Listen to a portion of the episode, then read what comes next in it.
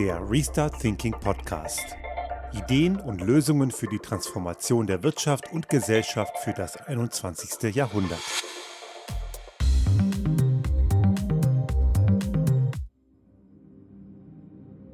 Die Bundestagswahl ist also gelaufen. Heute vor einer Woche war das durchaus recht spannend, wenn auch so von den Demoskopen vorhergesagt, ist es ja am Ende gekommen. Ich hätte mich gefreut, wenn, sage ich ganz ehrlich, auch wenn ich äh, hier immer wieder gesagt habe, ich bin nirgends Mitglied, aber ich hätte mich über ein stärkeres Ergebnis der Grünen sehr gefreut. Gerade weil auch eine gute Freundin von uns kandidiert hat, die es leider nicht geschafft hat, die ich sehr schätze. Solche frischen Köpfe, progressive Menschen, die hätte es noch mehr gebraucht. Aber natürlich gibt es gute Gründe, auch das Ergebnis, was man heute hat, auch gut zu finden. Ich bin so ein bisschen durchmischt mit meiner Zustimmung bzw. Ablehnung. Ich persönlich sehe den größten Störfaktor in der jetzigen Bildung der Regierung die FDP, weil diese Partei halte ich eben für überhaupt gar nicht zukunftsfähig. Ihre Konzepte sind eben weiterhin noch mehr für die, die eh viel haben, getreu dem Motto, der Teufel scheißt immer auf den größten Haufen. Und auch in Sachen Klimaschutz und Klimakrise haben sie keine Antworten. Markt und Technologie sind keine seriösen Antworten auf die Probleme, die da schon längst offensichtlich sind. Denn hätten diese Lösungsansätze gut funktioniert, hätten wir die heutigen Probleme nämlich gar nicht. Da beißt sich ein bisschen die Katze in den Schwanz. Aber ich möchte in dieser Folge gar nicht so sehr dieses Ergebnis kommentieren, sondern eher zurückschauen auf 16 Jahre Angela Merkel. Ich möchte eines vorwegschicken, ich habe Angela Merkel nie gewählt und ich werde auch in dieser Folge kurz erklären, warum ich das nicht tat. Es passt sehr gut zusammen, auch in das, was ich in meinem Beruf tagtäglich mache, nämlich Veränderungen gestalten mit Unternehmen zusammen mit den Menschen, die dort tätig sind aber trotzdem kann man von Angela Merkel eine ganze Menge lernen. 16 Jahre in diesem Amt, das ist erstmal eine Leistung. Hut ab. Respekt vor dieser Schlagzahl, denn es ist, weiß Gott, nicht einfach, sowas 16 Jahre durchzustehen. Schließlich steht man voll im Schlaglicht der Öffentlichkeit und das Klima in der Öffentlichkeit, gerade durch die asozialen Medien befeuert, ist ja jetzt nicht gerade besser geworden. Und Angela Merkel ist natürlich auch eines der vielen Feindbilder aller Asozialen und Bescheuerten, die im rechtsextremen Spektrum angesiedelt sind oder Corona-Leugner und anderer Schwachmaten. Da muss sie natürlich sehr viel einstecken und diese Gelassenheit, die sie dabei an den Tag legt, wo man auch klar sieht, das juckt sie irgendwie so gar nicht, die finde ich sehr bewundernswert. Ich muss ehrlich sagen, ich glaube, ich könnte das nicht so ganz entspannt und locker auch wenn ich das mittlerweile recht gut kann, aber bei weitem nicht so gut wie sie. Also sie kontert da immer in einer sehr gelassenen und sehr guten Art und oft sagt sie gar nichts dazu, was wahrscheinlich auch die richtige Reaktion ist, weil es macht ja keinen Sinn, mit Faktenflüchtlingen zu reden, ist ja komplett sinnlos. Aber man kann von ihr auch einiges andere sehr gut lernen, nämlich ihre Art zu führen. Sie hat in all den 16 Jahren das durchgebracht, was ihr wichtig war. Sie hat die Alpha-Männchen ausgestochen, die ihr hätten gefährlich werden können. Und die, die da waren, wie zum Beispiel ein Markus Söder und auch eine, einige anderen, die sind ja nach wie vor präsent. Die tun am Ende doch das, was sie will, die merken es nur nicht. Also sie macht das sehr geschickt und manövriert die ganzen Alpha-Männchen, die da rum, rumgetanzt und rumgehüpft sind, immer sehr schön ins Abseits und dabei glauben, dass die Alpha-Männchen weiterhin, sie hätten irgendeinen Einfluss haben sie aber nicht. Das ist sehr, sehr geschickt. Dieses geschickte Führen ist in bestimmten Situationen, gerade in so einem Haifischbecken wie Politik, auch sehr, sehr vorteilhaft. Also das hat sie sehr gut gemacht. Und einige, die ihr zu weit gegangen sind, die hat sie dann auch ins Abseits gestellt. Zum Beispiel Friedrich Merz, der jetzt krampfhaft versucht, wieder in die, in die tragende Rolle zu kommen, wo ich mir sehr wünsche, dass der bitte in Ruhestand geht und auch dort bleibt der ist auch einer, den sie schon relativ früh ins Abseits befördert hat. Oder ich denke da an einen Günther Oettinger, den sie irgendwie nach Brüssel geschickt hat, weil er ihr einfach zu viel komische Sachen gemacht hat. Und das macht sie eben in einer sehr geschickten Art. Also sie ist schon eine, die weiß, wie man mit gewissen politischen Spielchen in so einem Machtapparat gut umgeht. Und für ihre Agenda war sie auch erfolgreich. Und man muss schon ganz klar sagen, diese 16 Jahre hatten einige sehr heftige Krisen. Schauen wir auf die Euro-Krise, die Krise der Staaten in Südeuropa, die unter anderem auch durch Zutun der deutschen Wirtschaft, ich sage hier nur dieses Stichwort Exportüberschuss, auch in Schieflage geraten sind. Und auch deutsche Banken wurden ja hauptsächlich für diese Rettungsschirme gerettet, nicht etwa die Länder in Südeuropa, aber das ist ein anderes Thema. Aber sie hat das Ganze in diesen schweren Zeiten, auch in Brüssel, sehr gut über die, über die äh, Schwelle getragen, dass das Ganze nicht kollabierte. Und ich glaube, dass die EU diese Krise unter anderem auch deswegen gut überstanden hat, wenn auch noch nicht final überstanden. Das Feuer lodert ja immer noch vor sich hin, aber wir sind in einem relativ stabilen Fahrwasser, im Wesentlichen auch durch ihren sehr überlegten und wirklich sachlich rationalen Führungsstil. Sie hat da einige Krisen sehr gut bewältigt, auch die sogenannte Flüchtlingskrise gehört dazu und vieles andere. Auch die Corona-Pandemie, muss man sagen, hat Deutschland relativ gut weggesteckt, trotz vieler Fehler, die auch dort sichtbar wurden und die auch zu Recht kritisiert wurden. Aber verglichen zum Beispiel mit Österreich ist Deutschland erheblich besser durch diese Krise bisher gekommen, sowohl gesellschaftlich als auch wirtschaftlich. Und das ist nicht zuletzt auch ihrem Führungsstil zu verdanken. Angela Merkel hat die gleiche Qualifikation wie ich. Sie ist auch Physikerin. Ich äh, kann also sehr gut nachvollziehen, wie sie in der, Auf der Ausbildungsebene zumindest sozialisiert ist. Und das fließt sehr gut in ihre Art der Führung ein. Also sie geht sehr rational und sachlich auf der einen Seite vor. Das ist nicht immer so, dazu kommen wir gleich. Aber sie wägt im Rahmen dessen, was sie erreichen will. Sie hat ein gewisses Zielbild, zumindest für sich selbst und für das, was sie schaffen will. Sie fährt nicht planlos. Und sie erreicht das eben durch Abwägung, durch sachliches Kalkül. Und ich fand es auch in der Corona-Pandemie sehr gut, wie oft sie recht hatte. Sie hat sich leider nicht so oft durchgesetzt, wie es gut gewesen wäre. Da gab es doch immer wieder diese Länderchefs, und Chefinnen in diesem föderalen System, die am Ende doch wieder ihr Ding gemacht haben. Aber ich kann mich sehr gut erinnern im Herbst des letzten Jahres, als sie eben dieses exponentielle Wachstum mal so grob interpoliert hat. Es kam ja dann noch heftiger, als sie es abgeschätzt hat, aber den Trend, die sie vorhergesagt hat, der war komplett richtig. Und dieses zeigt sehr gut, an diesem Beispiel sieht man, wie stark strukturiert und sachlich nüchtern, wie eben eine Naturwissenschaftlerin eben ist, sie Dinge abwägt und in Erwägung zieht. Aber sie tut das Ganze nicht in einer Aufgeregtheit. Ich bin eher so der emotionale Typ. Ich glaube, ich wäre da viel emotionaler. Sie tut das in einer sachlichen, nüchternen Art und Weise. Und das ist oft sehr zuträglich, gerade in solchen Krisensituationen. Man hatte also bei ihr nie den Eindruck, als ob sie in einer Krisensituation die Kontrolle verliert. Sehr klar, stringent und eindeutig, ohne dabei einen großen Staub aufzuwirbeln eher sogar in der Tendenz introvertiert als extrovertiert. Also das, was eigentlich Führungsstärke ausmacht, allerdings im Bild vieler Personalentwickler eher eine Schwäche sein müsste, was sie allerdings nicht ist. Denn es gibt in der Personalentwicklung, und das ist auch ein Grund, warum wir viel zu wenig Frauen in Führungspositionen haben, diese Vorstellung, dass jemand, der introvertiert ist oder eher zurückgezogen und selbstreflektiert, dass diese Menschen eben nicht führungsstark seien. Das stimmt aber eben gerade nicht und bei Frau Merkel sieht man das sehr gut. Die haut nicht groß auf den Haufen und haut nicht groß den Mist nach oben und ist auch nicht die Rampensau, sondern sie zieht das eher aus der Distanz, aus dem Hintergrund und wartet manchmal auch ab, manchmal auch zu lange, das haben wir auch gemerkt, aber sie macht das Ganze eben sehr strukturiert. Sie hat dadurch eine Verlässlichkeit ausgestrahlt und die CDU hat damit in den letzten Jahren Wahlen gewonnen. Die Verlässlichkeit, und wir erinnern uns noch, in der Wahl 2017 hat, da hat Frau Merkel gesagt, Sie kennen mich. Und das hat für, für viele CDU-Wählerinnen und Wähler ausgereicht. Sie wussten genau, woran sie bei ihr sind. Und das Ganze hat so gut funktioniert, dass sogar ein Olaf Scholz in dem letzten Wahlkampf damit kokettiert hat. Er ist im Prinzip so ein bisschen für viele so die Vermerkelung der Zukunft, was jetzt nicht unbedingt gut ist, dazu kommen wir auch gleich noch, denn es gibt auch entsprechende Schattenseiten. Aber in Summe können wir sagen, sie hat sehr geschickt geführt. Sie hat auch die Alpha-Männchen, die versuchen, versuchen wollten, sie auszustechen, hat sie sehr elegant an die Wand manövriert. Und dabei eben sehr wenig Staub aufgewirbelt und am Ende doch wieder ihren Willen bekommen. Jetzt müssen wir auf der anderen Seite auch schauen, wo hat ihr Führungsstil nicht gut funktioniert. Wir müssen auch sagen, manchmal ist dieses Aussitzen und Abwarten keine gute Idee. Sie hat das allerdings auch nicht immer getan, aber das hat sie sehr oft getan. Sie hat einfach mal gewartet, was da so gärt und durch den Gärungsprozess sind manche Dinge auch einfach obsolet geworden. Manchmal ist es allerdings besser, eine klare und schnelle Entscheidung zu treffen und vielleicht hätte sie das auch in der Corona-Pandemie stringenter tun können, damit diese ganzen Grabenkämpfe innerhalb der Landesfürsten eben sich nicht so ausgewirkt hätten.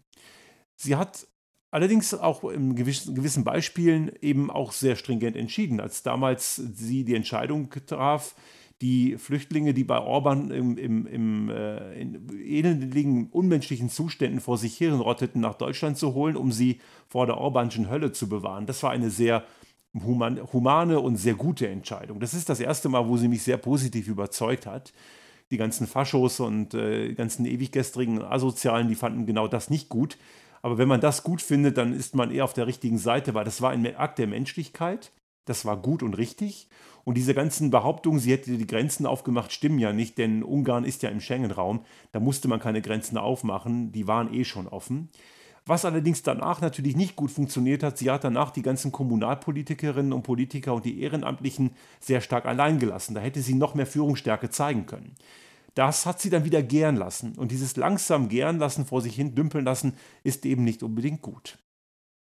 Sie hat manchmal auch Sachen entschieden, wo man sagen muss, nüchtern betrachtet falsch. Wenn die deutsche Autolobby nach einer Entschärfung von schärferen Grenzwerten in Brüssel gerufen hat, hat sie die auch versucht durchzuboxen in den letzten Jahren mit weniger Erfolg, in der Vergangenheit auch mal mit mehr. Und das ist dann der falsche Weg. Auch der damalige Ausstieg aus dem rot-grünen Ausstieg aus der Kernenergie, den sie ja dann nach Fukushima wieder zurückgerudert hat und damit das Ganze verschlimmbessert hat, der war natürlich grob falsch. Ich habe ihr damals auch postalisch einen Brief geschrieben, ich habe leider nie eine Antwort bekommen, aber es ist eben ein Fehler gewesen, weil natürlich, warum hat sie das gemacht? Die Energielobby, die, die gestrige Energielobby, RWE und Co., die wollten das so. Die wollten die, diese, ihre Dreckschleudern, ihre Kernenergie gerne weiter betreiben. Und nein, Kernenergie ist keine grüne Energie. Der Ausstieg war richtig.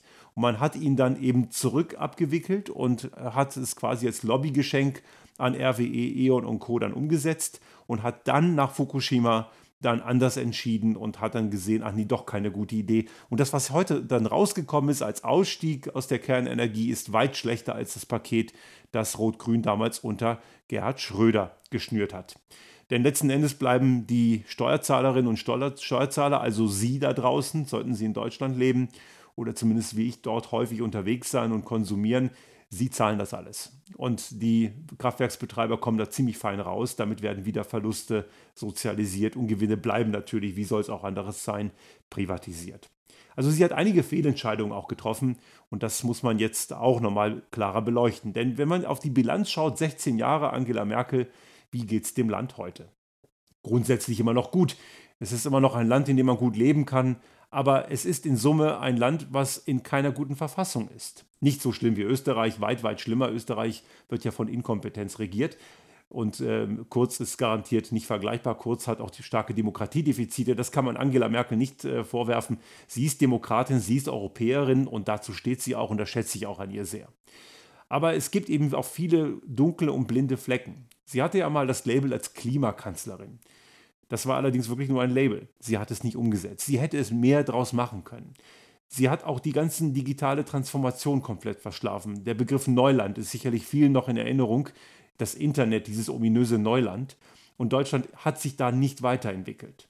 Sie hat im Prinzip den Status quo durchgemanagt. Krisen, die auf den Status quo eingeschlagen sind, hat sie gemanagt und beseitigt, soweit das in dem Moment möglich war. Und sie hat dort Strukturen geschaffen, die aber immer nur den Status quo bewahren. Sie hat das Land nicht reformiert, sie hat keine Agenda gehabt. Und das ist genau der Grund, und ich habe es ja eingangs schon angedeutet, warum ich sie nie wählen konnte. Mir hat immer gefehlt so die, die Antwort auf die Frage, was ist ihre Vision? Wo möchte sie hin? Was möchte sie erreichen, außer dass sie den Job einfach sehr gerne macht und dass sie eben auch mit Alpha-Tierchen verdammt gut umgehen kann. Aber das reicht mir eben nicht. Ich hätte mir gewünscht, dass sie ihre wirklich hervorragenden Führungskompetenzen dazu genutzt hätte, auch einen echten Reformprozess umzusetzen. Gut, die CDU hat sie ein Stück weit reformiert. Sie hat die CDU in ihrer Struktur sehr gut ins 21. Jahrhundert geführt, was ja einige nicht mögen. Die möchten das gerne wieder zurückdrehen. Ich denke da an die Ehe für alle. Das wäre vorher nie möglich gewesen. Unter einer Angela Merkel CDU war das dann plötzlich möglich. Auch die Abschaffung der Wehrpflicht kann man kritisieren, war bisher ein absolutes Tabu in der CDU. Unter Angela Merkel ging das dann. Also sie hat einige Sachen gemacht, die ihre Vorgänger nie getan hätten. Und das ist sicherlich auch für die Modernisierung dieser Partei grundsätzlich gut. Was sie allerdings nicht getan hat, und das ist jetzt natürlich ein Stück weit auch der Sache geschuldet, dass sie ihre Widersacher sehr gut abserviert hat. Sie hat nie einen Nachfolger oder eine Nachfolgerin aufgebaut. Die Partei ist, und ich habe das auch schon oft gesagt, ein Angela Merkel Wahlverein eine leere Hülle, wo es an Substanz fehlt für die Nachfolge. Und das ist gerade auch die Krise. Diese CDU ist deswegen in der Krise, weil es eben keine Nachfolge gibt. Es wurde nie darüber strukturiert, diskutiert und eine Nachfolge aufgebaut, um zu schauen, wer kann in dieses Amt treten und wer kann sie beerben. Und das ist eben, eben dieses Vakuum, was jetzt hinterlassen wurde und hinterlassen wird. Und da drängen sich jetzt diverse Akteure rein. Söder dringt ganz klar in die Richtung. Das hat er im Wahlkampf gemacht, indem er gegen Armin Laschet geschossen hat was sicherlich nicht förderlich war. Und er hat am Ende auch jetzt weiterhin noch gegen Armin Laschet geschossen. Man denke jetzt an dieser Woche an so Aussagen, man müsse ja endlich mal Olaf Scholz zum Wahlsieg gratulieren. Damit hat er auch nochmal klargemacht, dass Laschet es aus seiner Sicht nicht kann und er versucht, sich selbst eine Vorreiterrolle für die Zukunft der Union zu geben. Also er ist ja CSU, aber für die Union und er möchte, dass einer wie Friedrich Merz eben keine Schnitte kriegt. Und ich weiß nicht, wer von den beiden schlimmer ist. Aber dieses Vakuum hat sie hinterlassen und sie hat das Land eben überhaupt nicht vorangebracht. Es fehlt eben an den Visionären, an, an dem, wohin die Reise gehen muss. Und jetzt muss man hier klar sagen, die Wirtschaft und Personalentwicklung, und das ist das, was wir auch in unserem Job tun, die kann sehr viel von Angela Merkel lernen, und zwar in zweierlei Hinsicht. Einmal, wie macht man es richtig? Und zwar in Sachen Führungsroutinen, also nüchtern, sachlich, strukturiert, Themen analysieren, entscheiden. Das wirkt auch oft ein bisschen kühl, aber sie soll, so sagen auch Kenner, die sie persönlich gut kennen, auch eine sehr empathische Person sein, mit viel Humor.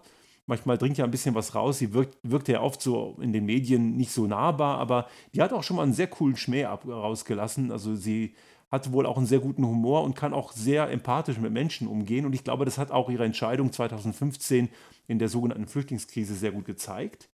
Aber sie hat eben auch auf der anderen Seite es nicht verstanden, eine Vision, ein Bild für die Zukunft, für das, was sie verantwortet, in dem Fall 16 Jahre lang die Regierungschefin eines nicht unbedeutenden Landes in der Welt und auch in Europa zu formulieren und auch zu entwickeln. Die Lenker in der Wirtschaft, die Lenkerinnen und Lenker in der Wirtschaft, diejenigen, die dort entscheiden, müssen aber genau das auch tun. Politik und Wirtschaft ist in der Konsequenz sehr nah beieinander. Man muss hier sehr klar sagen, dass nur Unternehmen erfolgreich sind, die eine klare Vision haben, einen, einen klaren Willen, etwas zu verändern, etwas voranzubringen. Ein Unternehmen, das stehen bleibt, das wird sich nicht weiterentwickeln, das wird am Ende einen Rückschritt erleiden und das kann nicht Sinn und Zweck der ganzen Sache sein und sollte auf keinen Fall passieren. Und das hat eben Angela Merkel nicht gekonnt und daran kann man eben lernen, wenn man das nicht tut, dann äh, entwickelt man so viele Defizite, die jetzt für die Nachfolger eine ganz große Baustelle sind. Da kommen wir ganz kurz im Abschluss gleich nochmal dazu. Was man bei ihr lernen kann, ist eben führen auf Augenhöhe auf der einen Seite und auf der anderen Seite eben auch sachlich strukturiert, unaufgeregt und auch ein Stück weit introvertiert. Die Rampensau ist nicht unbedingt die gute Führungskraft und das kann man bei ihr sehr gut sehen, denn ich glaube, da sind sich alle Fachleute einig, ihre Führungskompetenzen sind extrem gut. Und hätte sie ihre extrem guten Führungskompetenzen noch kombiniert mit einer klaren, deutlichen Vision, ich würde mir sehr wünschen, dass das passiert wäre, weil nicht vorzustellen, wo Deutschland dann heute stünde. Ganz sicher viel weiter vorne mit einer sehr guten Digitalisierung, mit einer, mit einer super Flächenabdeckung mit, in Sachen Mobilität und Dateninfrastruktur, erneuerbaren Energien und einem Wirtschaftsstandort, der viel, viel zukunftsfähiger gewesen wäre, auch wenn sie dabei einigen Wirtschaftstreibenden viel deutlicher hätte vor Schienbein treten müssen. Also Konfliktfähigkeit intern hat sie bewiesen. Extern, also gerade in Richtung derer, die ihre neoliberalen Lobbyisten losschicken, da hätte man sehr viel mehr Kante zeigen müssen. Was kommt jetzt auf die Nachfolger zu? Oder auf den Na Nachfolger sehr wahrscheinlich. Einer der beiden Männer wird es werden. Spricht mehr für Olaf Scholz. Und ich hoffe, dass Olaf Scholz eben nicht den Merkel-Style weiterfährt. Denn genau da sollte er ansetzen und nicht nur die Parteiprogrammatik abspulen. Es braucht sehr starke Veränderungen. Und nochmal die Adresse an die Liberalen, die sogenannten Liberalen. Ich finde nicht, dass sie liberal sind, sie sind marktradikal. Aber mit keine Verbote bei Umweltschutz und Klimaschutz und bei Innovation und Markt, da wird sich eben, damit wird man die Klimakrise nicht lösen. Es braucht auch Verbote und Rahmenbedingungen, die gibt es ja heute auch schon, haben wir schon oft drüber gesprochen. Und das kann man dann auch Ordnungspolitik nennen oder wie man will, aber asoziales Verhalten darf sich nicht lohnen. Und nur dann entsteht in solchen Systemen auch Innovation. Innovation entsteht nicht, indem man der Wirtschaft sagt, ihr könnt eh machen, was ihr wollt, weil dazu entsteht eben keine Veränderung. Wir haben das schon mal hier angesprochen, auch weil Tesla immer wieder genommen wird als Beispiel. Tesla ist in einem Verbotsumfeld innovativ geworden, in den, im Rahmen der Bedingungen, die in Kalifornien herrschen. Also es braucht viel mehr als nur das, was in den Parteiprogrammen steht. Und um das hinzubekommen, ist nach meiner Einschätzung die FDP momentan der größte Bremsklotz. Ich würde nicht sagen, dass es nicht geht. Ich glaube, da kann sich trotzdem einiges bewegen und natürlich sollen auch die selbsternannten Liberalen die Punkte bekommen, die sie brauchen, aber sie sollten einer Veränderung, einer echten Transformation nicht im Weg stehen. Und daher ist, sind, sind für die Nachfolger die großen Herausforderungen gefragt, eine echte Veränderung und auch eine spürbare Veränderung so zu entwickeln, dass man sie der Bevölkerung auch erklärt und mitnehmen kann. Das ist möglich. Auch in einem pluralistischen System sind große Veränderungen machbar. Dazu braucht man kein, keine Totalität wie etwa in China. Das geht auch in einer Pluralität, in einer Demokratie, in einer freien Gesellschaft, wenn man eine echte Führungskraft ist. Führungskraft im Sinne von transaktionaler, nein, transformationaler Führung, also transaktional gerade nicht. Transaktional ist der Order per Mufti von oben herab. Das darf eben nicht der Führungsstil sein, sondern transaktional. Eben das Gegenteil, transformational muss es sein.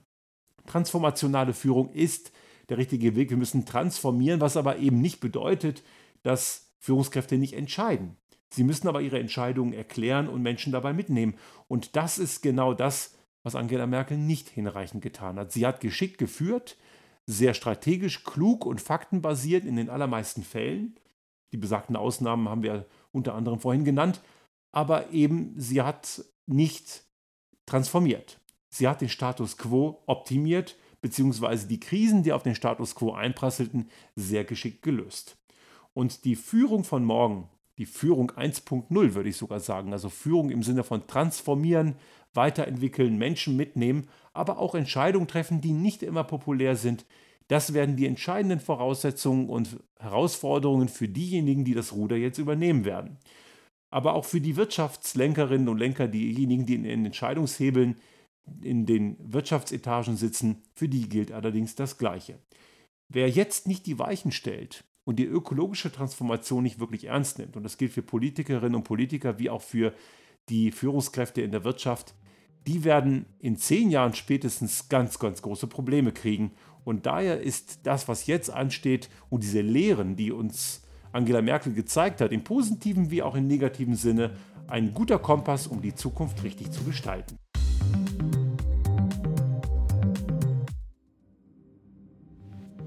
Sollte Ihnen unser Podcast gefallen haben und Sie auch künftig keine Folge verpassen wollen, dann abonnieren Sie uns einfach auf den gängigen Kanälen wie zum Beispiel iTunes, Spotify oder anderen Podcast-Hostern oder auch auf unserem YouTube-Kanal finden Sie immer mit dem einen Tag Verzögerung die aktuelle Folge unseres Restart Thinking Podcast und selbstverständlich freuen wir uns in Zeiten der Aufmerksamkeitsökonomie über das eine oder andere Like.